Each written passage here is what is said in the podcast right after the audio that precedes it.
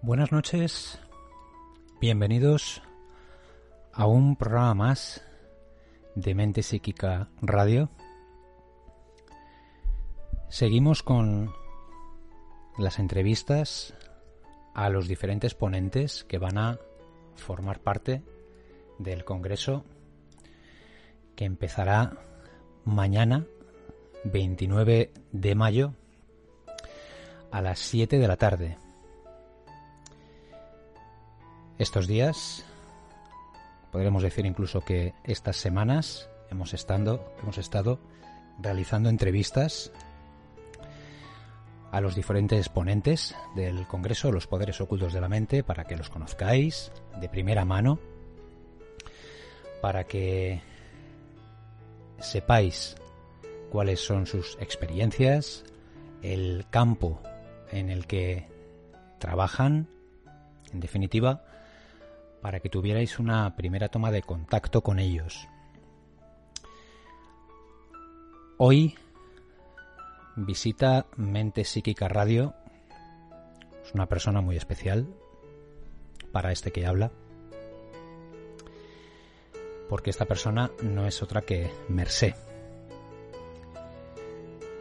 Mercé, voy a contar un poquito algo sobre ella. Trabaja como psicoterapeuta en Corazón y Vida Nueva Era es entrenadora psíquica y entrena a mediums en mente psíquica. Es presidenta de la Sociedad de Estudios de Mediums y Psíquicos de España. En estos momentos está pues en plena ampliación de, de todos sus proyectos, que son muchos, uno de ellos es organizar viajes por todo el mundo para investigar la historia a través de la mediunidad y las capacidades psíquicas y emplear técnicas de entrenamiento para obtener conclusiones y para que la persona que trabaje con ella sienta la historia en primera persona. Estos entrenamientos serán de gran utilidad para todos aquellos que se dediquen al mundo del arte, escritores, pintores, músicos, diseñadores, ya que a través de estas experiencias podrán ampliar su técnica y ponerla a disposición de, las obras que realicen. Es cofundadora de Mente Psíquica Radio, emisora digital que trata temas de misterio, parapsicología, estados de conciencia, mediunidad e historia. Y es amante de los estudios relacionados con la mente humana y sensaciones extrasensoriales. Merced estará el sábado 30 a la una el tema que va a tratar es mediunidad a través de los sueños. Y el horario en el que ella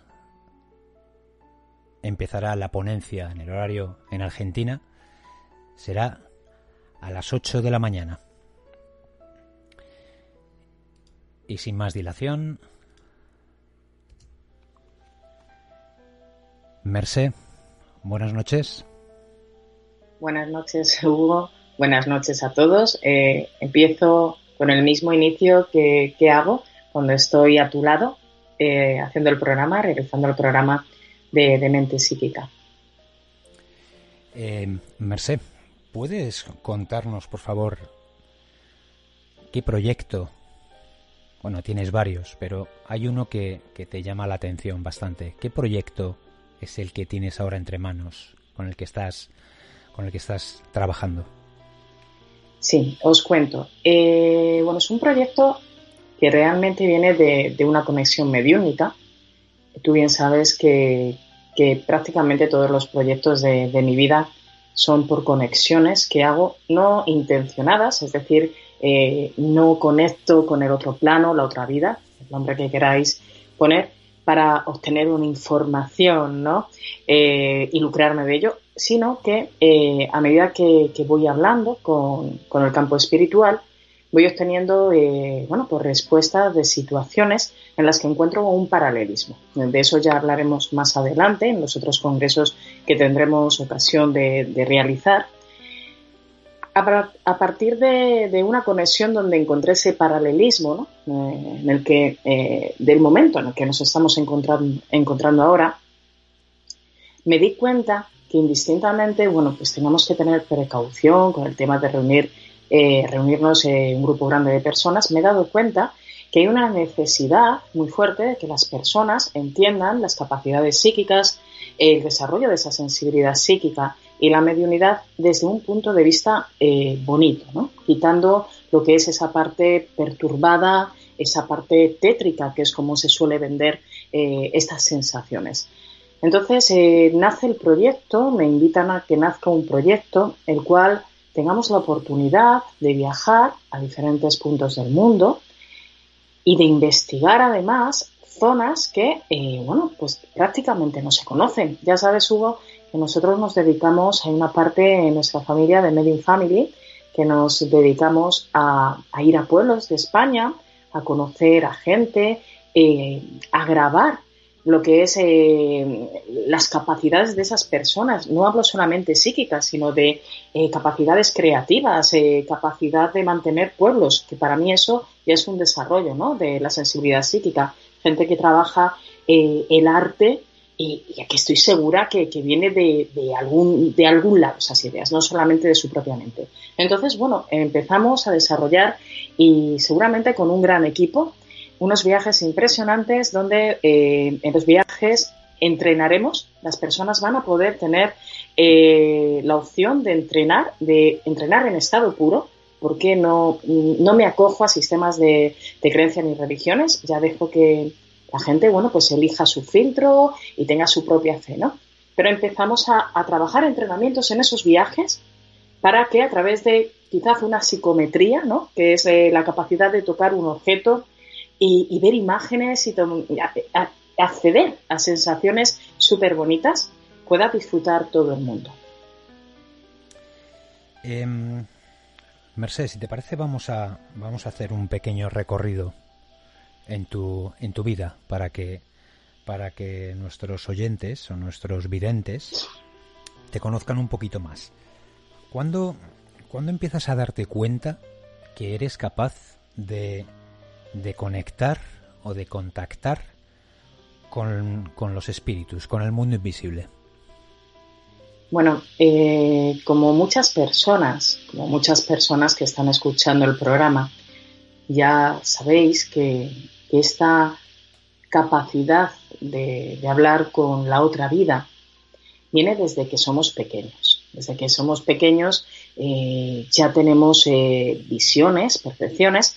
Claro, evidentemente eh, tenemos que basarnos también en, el estado de la creatividad del niño, pero desde pequeño tienes sensaciones. yo recuerdo una de ellas, una de las sensaciones que me ha marcado muchísimo, es una que, fue en el dormitorio. En el dormitorio yo creo que, que, aparecen todas las imágenes, tanto más bonitas como perturbadas. Yo no sé qué tienen los dormitorios. Entiendo que será por la zona de, descanso y confort. Y recuerdo que todas las noches, bueno, yo dormía eh, en una litera, en la parte de arriba, y recuerdo que siempre miraba hacia un lado y veía una persona muy alta y claro, yo tan pequeña al principio eh, lo relacionaba con la famosa canción del coco. Esa canción que, bueno, yo no recomiendo a ninguna madre que le canta a su hijo porque me parece tétrica, ¿no? Eh, esa parte de que viene el coco y te comerá. yo creo que mi propia imaginación lo que hacía era colocar eh, a, ese, a ese espíritu una cabeza de un coco, porque yo recuerdo que tenía una gran cabeza y me daba muchísimo miedo, porque claro, estaba totalmente recto, colocado, mirando, y yo me tapaba la cabeza. Noches eh, bastante, bueno, pues tétricas, en las que siempre llamaba a mi madre. Me costaba, me, costaba hasta llamar a mi madre. Yo recuerdo esa sensación de, sequedad en la garganta, del pánico, ¿no? Que, te entra la sensación. Y ahí empiezan a desarrollarse, bueno, pues eh, diferentes visiones, no solamente de este estilo, que luego cuando pasó el tiempo me di cuenta, eh, bueno, recientemente prácticamente, que esa imagen correspondía a un familiar mío, o sea, que no era ese poco, ¿no? Pero eh, sensaciones que se han ido, que han ido aumentando a medida de, bueno, que uno va creciendo y va desarrollando esta sensibilidad e incluso eh, desarrollando la mediunidad. El desarrollo eh, de la mediunidad, bueno, eh, es un paso complicado porque yo recuerdo que la adolescencia, que es lo que más marca, ¿no? sobre todo en la alteración hormonal que tenemos las mujeres, siempre te acoges a lo que es una lectura quizás un poco mística, esotérica, y quizás de ahí viene la confusión, ¿no? Luego de los términos, porque ahí eh, empiezas a practicar, bueno, pues con ciertas herramientas, como puede ser un péndulo o hablar una fotografía, y ahí te das cuenta que hay algo, ¿no? Hay algo porque obtienes respuesta que luego eh, puedes confirmar y que evidentemente vamos a ser eh, también un poco lógicos en todo esto. Hay una parte que puede ser imaginación, pero hay otra parte que no tenemos explicación en el día de hoy. Eh, Merced, esas conexiones que tú, eh, que tú tienes, que tú tienes ahora, ¿son voluntarias o involuntarias? Buena pregunta. Eh, buena pregunta. Bueno, esto que nos sirva de, de, referencia a mis alumnos, ¿no?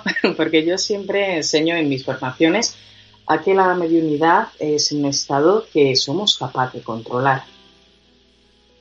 Muchas de ellas son voluntarias. Muchos viajes que, realizo donde quiero contactar o conectar con algún espíritu, siempre cuando el espíritu quiera. Voy a dejar claro que no hay invocaciones ni cosas extrañas, sino hay un contacto entre mentes.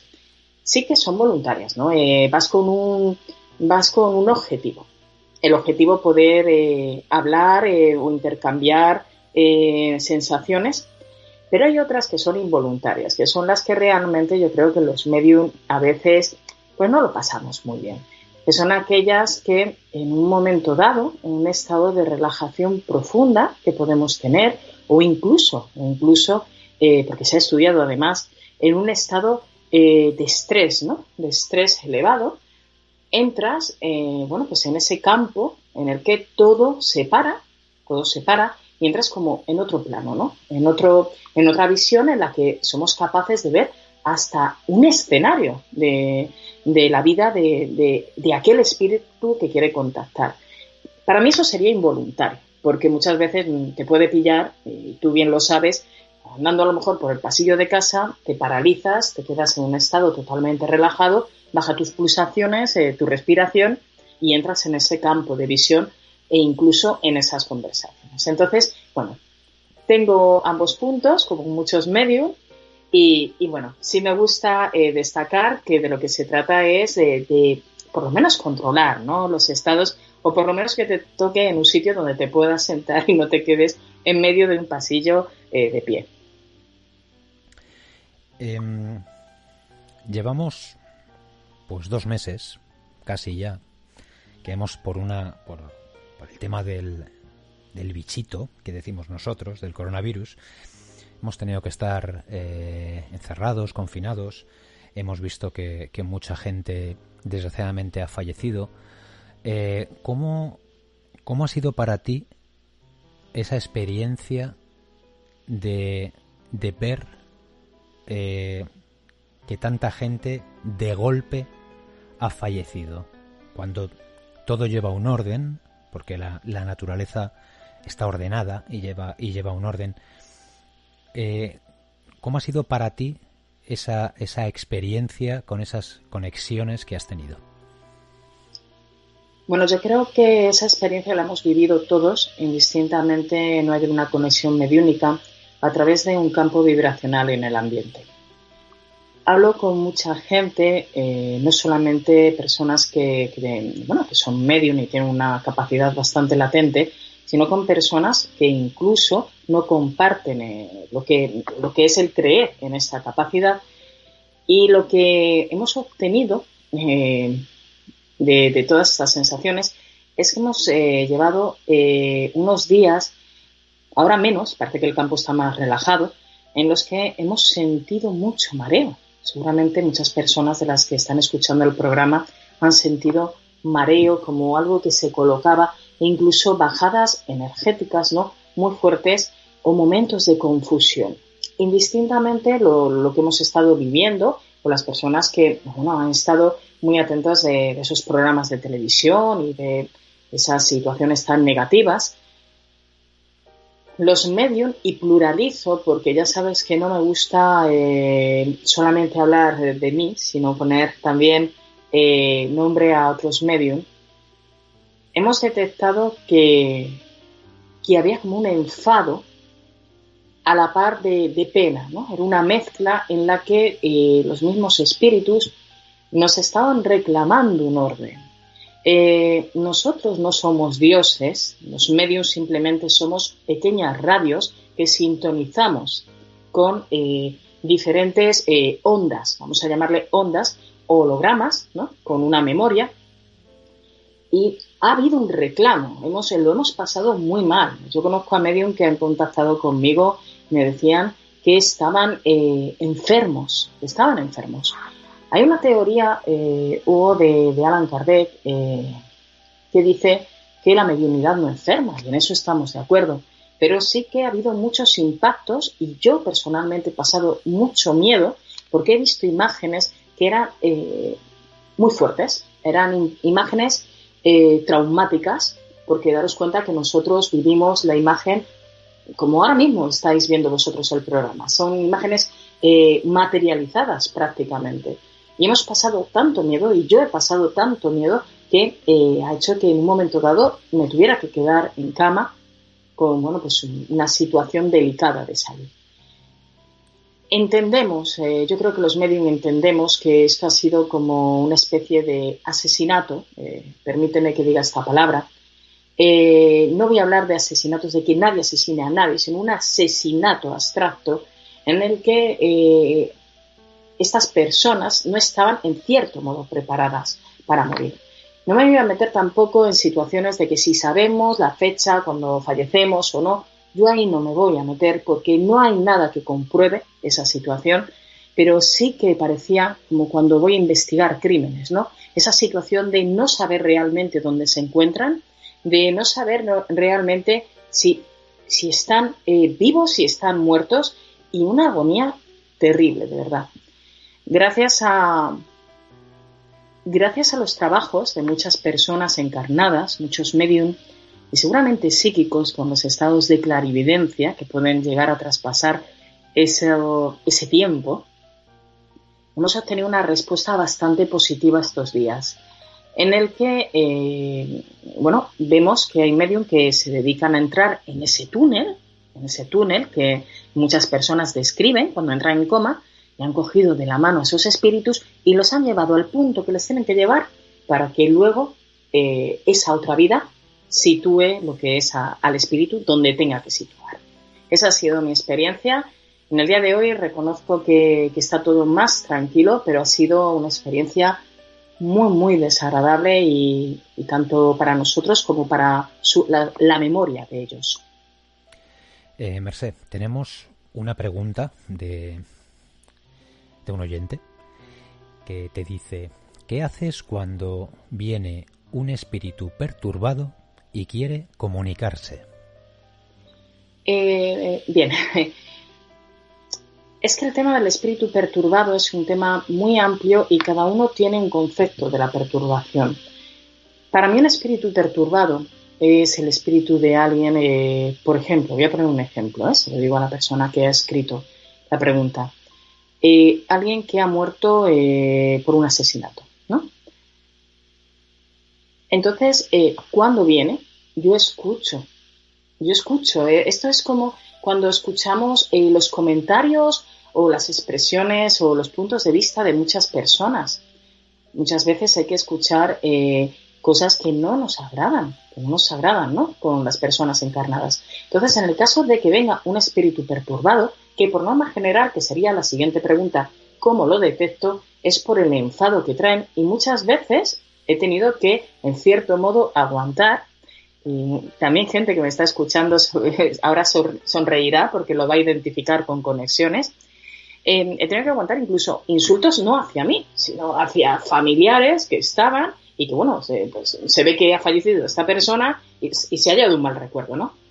Para mí esa perturbación es, eh, es una necesidad de comunicación. Escucho y si veo que es muy fuerte y quiere invadir un campo, no que quiera introducirse en mi cuerpo ni nada por el estilo, lo que hago es pedirle, por favor, que no le pertenece este campo y que siga el camino que tenga que seguir. Eh, Merced, ¿qué uso, ¿qué uso le das a la, a la mediumnidad y a las capacidades psíquicas? Em, a ver, todos sabemos que hay gente que, pues, que utiliza la mediumnidad para contactar con familiares, eh, para determinadas cosas. Pero en tu caso, tú que eres una persona que aprovechas mucho esa capacidad, por decirlo de alguna forma, em, ¿cuál es el uso que le das a la, a la mediumnidad? Mayormente el uso que, le doy a la mediunidad es el de eh, emplearla para investigar. Investigar eh, no tanto, eh, bueno, voy a hablar un poco a nivel personal, investigar sobre todo mi árbol genealógico. Historias de familiares que no tenemos acceso a ellas, primero porque han fallecido hace mucho tiempo y muchas veces porque ya sabéis que, bueno, pues que encuentros que hay entre los familiares hacen que las historias se, se la piden, nunca mejor dicho.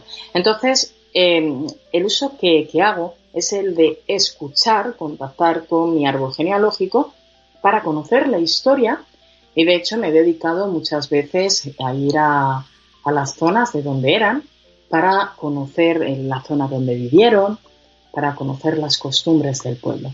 Por otro lado, lo uso para investigación de, crímenes y de desapariciones. Voy a dejar eh, claro que no lo usamos para llamar por teléfono a los familiares de las personas asesinadas ni para dar falsas esperanzas. Simplemente nos dedicamos a ir al sitio, escuchar, escuchar a la persona que ha sido asesinada y en ese momento parece que el campo energético se tranquiliza.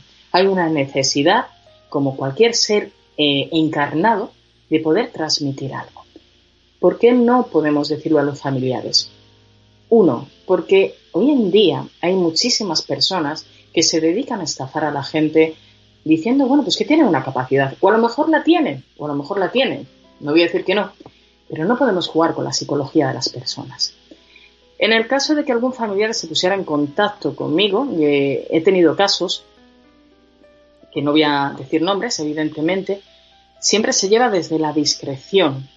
Es decir, puedes contactar, puedes hablar con el espíritu, pero nunca para decir dónde está el cuerpo, sino para que haya una comunicación entre familia y la persona asesinada. En el caso de desapariciones, evidentemente, eh, voy a contar una breve experiencia, si, nos da tiempo. Eh, hubo una desaparición de, pues de, una persona. Nos desplazamos al sitio en cuestión para ayudar en la búsqueda. No, no fuimos a, utilizar la técnica mediúnica para sacar información, sino nos involucramos en, la búsqueda porque teníamos la esperanza de que estaba viva. Y bueno, desde un sitio que tú y yo cogimos, un alojamiento, eh, una conexión para saber si, esa persona bueno, pues podía ser encontrada eh, viva o, o, ya fallecida. Confirmó que había fallecido por ciertos datos que nos da y bueno, realmente sabes, porque esa experiencia la viviste conmigo, que fue muy, muy bonito, porque cuando estuvimos allí se descubrió una prueba, que fue una prueba que delató al asesino. Entonces, se quedó ahí, ¿verdad? No necesitamos que nadie nos saque en la prensa, no necesitamos recompensas. Eh, me emociona todo esto porque lo que necesitamos es ver luego a través de una televisión una noticia que los padres pueden descansar, porque somos nosotros los que nos quedamos, los que más sufrimos, y pueden descansar en saber que por lo menos han encontrado el cuerpo de hijos o incluso, o incluso personas que han desaparecido parejas, han encontrado el cuerpo de, su pareja. Es, es muy, muy bonito, de verdad. Desgraciadamente, no todas las familias pueden encontrar el cadáver de, de ese familiar asesinado. Es una pena. Eh, Merced, tú y yo hemos estado ya, pues en unas cuantas, algunas más bonitas, alguna, alguna más feas. Em, vamos a empezar con, vamos a empezar a bailar con la más fea, por decirlo de alguna manera. Eh, ¿Nos puedes contar alguna experiencia perturbadora? Sí, sí puedo contar. Y bueno, lo que transmito a los oyentes es que no voy a describir situaciones fantasmales, de ver imágenes con cabezas partidas ni sangre chorreando por los pasillos.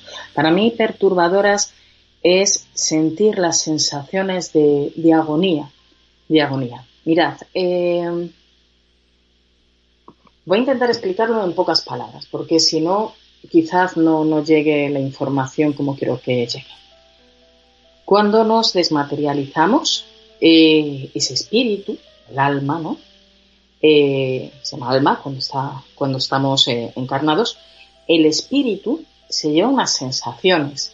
Daros cuenta que cuando hablamos de crímenes, de asesinatos, esas barbaridades que, escuchamos y se cometen, vemos que el impacto, el último impacto de, la persona que ha sido asesinada es codificar, codificar, como nosotros codificamos recuerdos, codificar un recuerdo. Bien, entonces el espíritu, yo le llamo holograma muchas veces, tiene como pequeñas memorias donde se ha llevado ese recuerdo. Hubo un caso eh, que estuvimos, hubo, es que recordarlo también es muy impactante, en el que fuimos a investigar sobre un suceso que ocurrió en España hace muchísimo tiempo. Y un día, pues, eh, las personas que fueron asesinadas contactaron conmigo simplemente para ser escuchados, escuchadas. Nos dirigimos al sitio y, bueno, tuvimos primero que investigar y localizar las zonas donde eh, habían vivido esas personas e incluso el trayecto que supuestamente eh, hacen esas personas antes de ser asesinadas. Bueno, con todo esto os digo que muchas veces los médicos tenemos una información que tiene muy poco que ver con lo que realmente leemos. Esto lo voy a dejar pasar, voy a correr un tupido velo, bien. Cuando estuvimos allí, tuve la oportunidad de contactar, eh, yo utilizo también una técnica de, desdoblamiento del tiempo en el que llego a la imagen y evidentemente muchas veces lo que veis en las películas de que el espíritu se mete dentro de la persona, bueno, pues no es así, pero sí que la memoria se fusiona con la memoria del medio y hace que incluso el medium pueda vivir en primera persona el crimen. Esa vez eh, yo fui una persona de las que, de las muchas que fueron asesinadas, y viví en primera persona la agonía y la barbaridad que se cometió aquella noche. Esa es una sensación perturbadora, Hugo. Sabes que después de vivir esa sensación eh, fue terrible, pero eh, entendí, porque muchas personas dirán, ¿y, de qué te sirve sufrir? Porque utilizas la mediunidad para, este tipo de, temas. Pues muy sencillo, yo al principio no lo entendía, pero entendí en primera persona que cómo es la mente humana. Por eso me dedico a investigar la, mente humana y ver los traumas que tienen los asesinos, eh, el perfil eh, psicológico de las personas y entendí que tenía que sufrir lo que sufrían para poder entender que tenemos que estar ahí los medios y borrar esas memorias. En ese momento, bueno, después de esa conexión y de esa relajación de ese habla de esas personas asesinadas, vi cómo se, se iban con una sonrisa y ahí la, la imagen perturbadora llegó a ser una imagen bastante placentera satisfactoria y muy, muy bonita. Tenemos otra, otra pregunta para ti.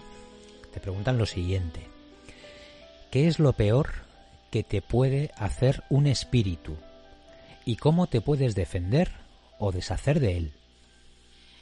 Bien, eh, aquí es que vuelvo a decir que quizás haya muchos datos erróneos con, estos temas. Eh, me gustaría eh, que esta persona, incluso si quiere escribirnos un, correo electrónico, si al final luego proporcionas el correo electrónico, podría quizás explicárselo de una manera más personal.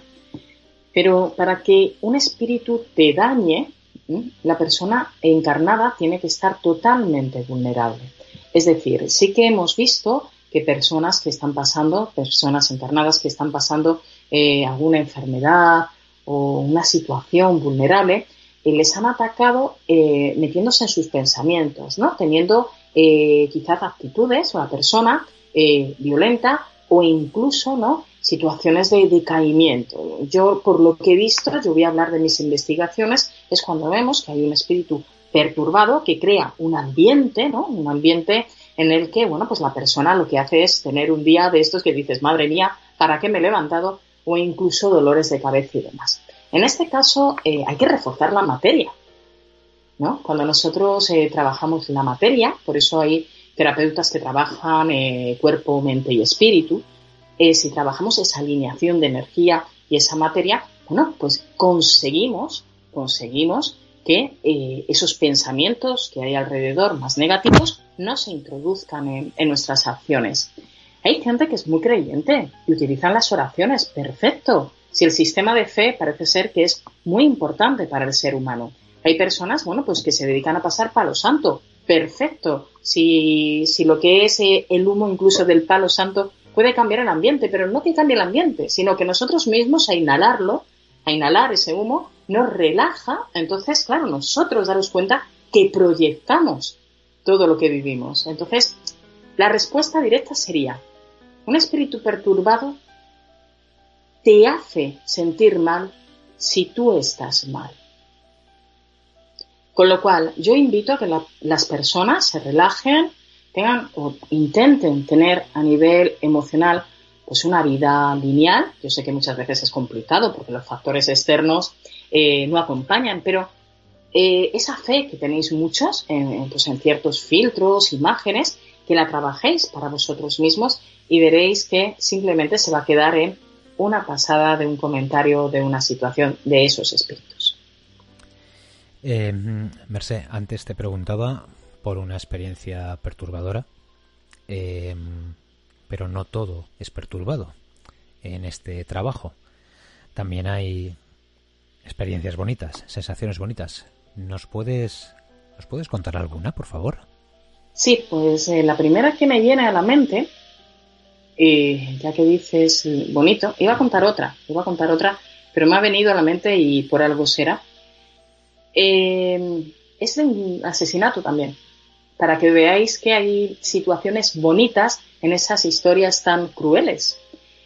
Y, fue que en Navidades, eh, un día un espíritu me dijo que teníamos que ir a la zona donde, donde ella pasaba las Navidades y las festividades con su familia. Fue de la noche a la mañana, ya sabes que nos levantamos y dijimos, mochila, mochileros, como somos nosotros, mochileros, coche, comida, nos vamos. Y nos dirigimos. En especial, si voy a decir el sitio, porque para identificar también el personaje es un poco difícil, yo creo. Eh, la zona norte, nos fuimos a, bueno, sitio, voy a decir la zona norte. Y fue muy bonito porque ella pidió que no fuéramos al sitio donde se había cometido el crimen. Ella pidió que fuéramos a dar un paseo eh, por una zona donde ella paseaba cuando quería pensar o incluso cuando discutía con, un familiar y empezó a contarnos una historia de el recuerdo que tenía de cuando estaba en esta vida.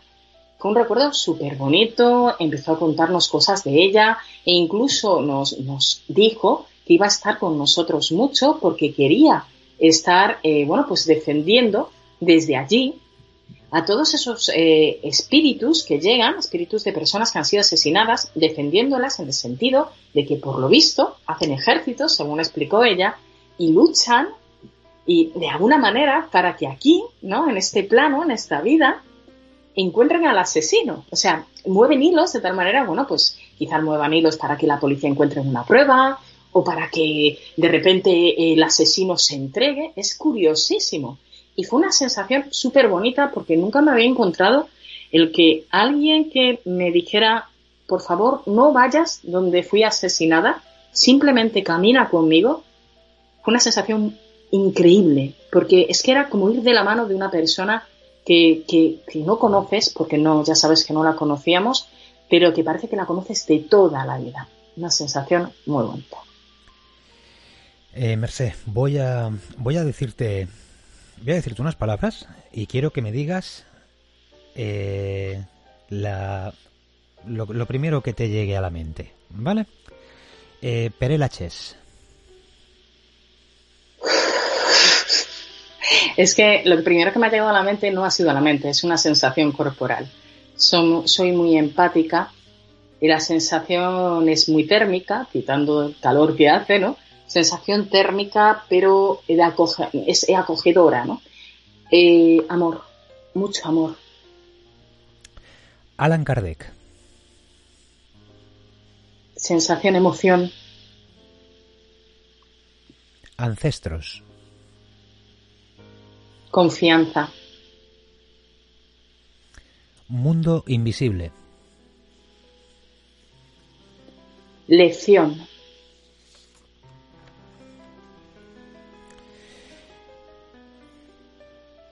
Esa pregunta nunca se la habíamos hecho a nadie. Em, como comentaba al principio, Merced va a tener su espacio en, en el Congreso Los Poderes Ocultos de la Mente. Ella va a tratar el tema mediunidad a través de los sueños. Merced, ¿nos puedes dar, por favor, alguna pincelada de lo que vas a hablar el sábado para que, pues, para que la gente sepa más o menos de qué va a ir tu ponencia? Sí. Bien, eh, voy a tocar varios temas relacionados a los sueños, pero con eh, pequeños datos.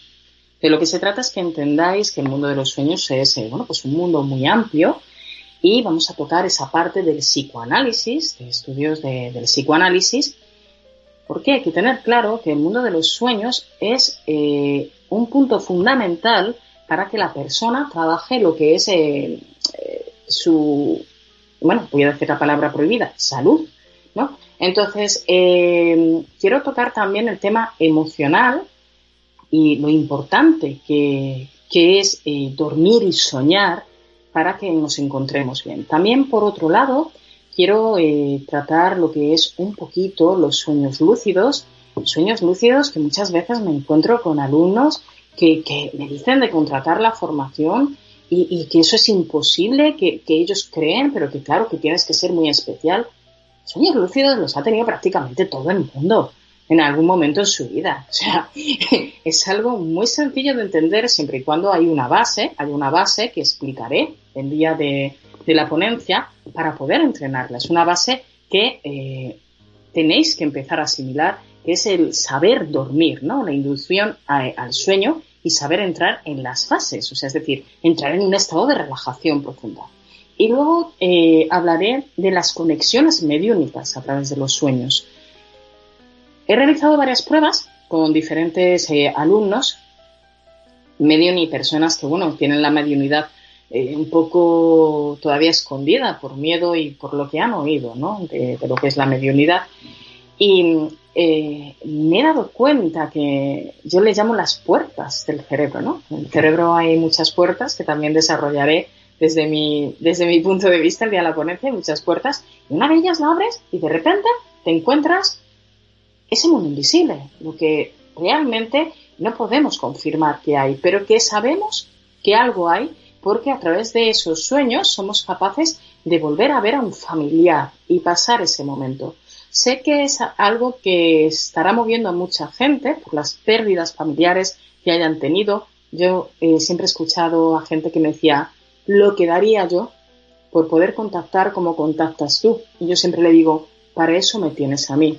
Ojo, dejo claro que eh, mi mediunidad no lo ofrezco como eh, profesión, es decir, entreno. De hecho, hasta hace poco he estado haciendo ciertas técnicas que ya he parado, ahora me dedico a entrenar, pero sí que asesoro e invito a las personas que eh, muchas veces les puede dar miedo ver a su familiar, porque hay una parte del cerebro, de la mente más bien, que dice, si está muerto, ¿cómo puedo verlo? ¿no? Hay un estado ahí entre medias de pánico.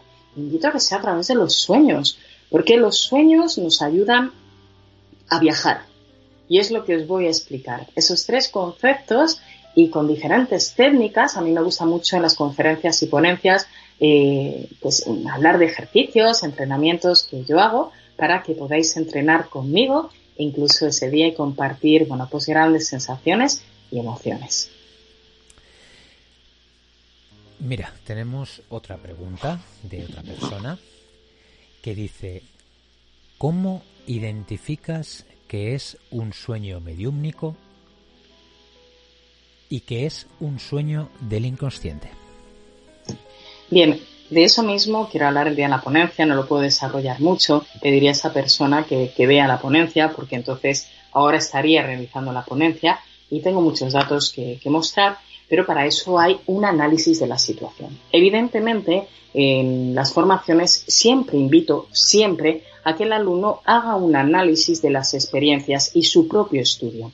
Hay una parte que evidentemente ya sabéis que son eh, miedos, incluso imágenes que llevamos recepcionando desde que nacemos. Vemos muchas cosas, tenemos muchas imágenes y tenemos que saber realizar ese análisis. Lo que sí tenemos claro que un sueño mediúnico tiene unas sensaciones que aunque, que aunque también podríamos decir que puede derivar a sensaciones eh, que nosotros registramos, como pueda ser el olfato, estar con alguien y oler el perfume. sabéis que las sensaciones olfativas también se pueden registrar, ¿no? También las podemos eh, eh, tener en ese recuerdo. Pero sí que hay para que me entienda el oyente que ha preguntado, es una sensación como un sueño lúcido, es decir, es una sensación, bueno, una sensación no, es una realidad. Realmente no sabes que estás durmiendo. Es como si te hubieras levantado y has llegado al salón y ves a la persona. Es eh, palpable, eh, de hecho, de hecho, uno de los datos que, que sacamos son situaciones o incluso descripciones que hace el difunto, vamos a llamarle difunto, que luego podemos confirmar y nosotros no sabíamos. Eh, por ejemplo, si vemos a un abuelo y nos cuenta algo, incluso yo tuve una experiencia de, ver a mi abuelo que me señalaba un cinturón constantemente, la parte del cinturón, yo no sabía qué me estaba diciendo porque no hablaba, simplemente era como con señas.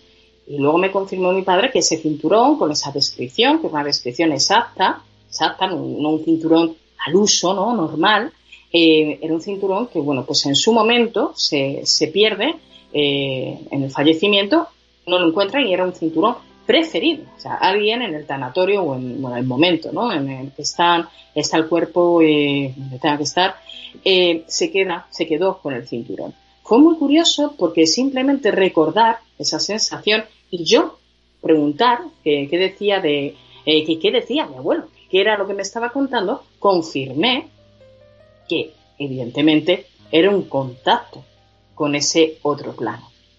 Eso es lo que puedo contar hoy. Ya desarrollaremos.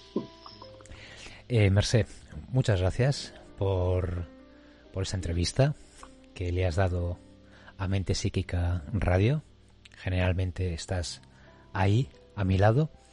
Hoy te tocaba estar enfrente. Eh, lo dicho, muchas gracias. Eh, el sábado a la una, hora española, eh, es tu ponencia. Eh, a las ocho en Argentina. Y estoy seguro que mucha gente va a estar ahí a la hora local en su país para escucharte. Sí, eh, y sobre todo, bueno, agradecer a todos los oyentes que hayan compartido, eh, bueno, preguntas, inquietudes.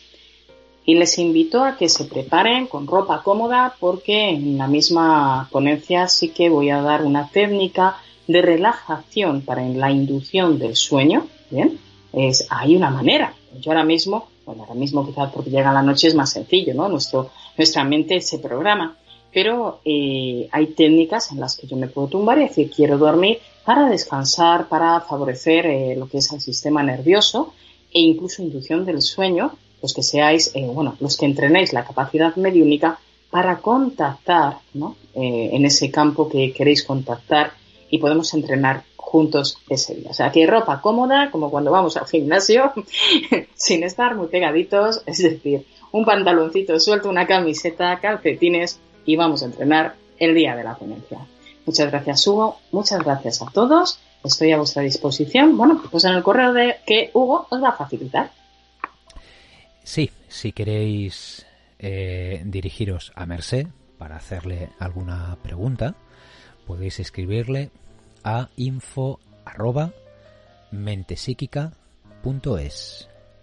o podéis visitar también la página web www mentepsíquica.es. Merced, muchas gracias. Gracias. Buenas noches. Buenas noches.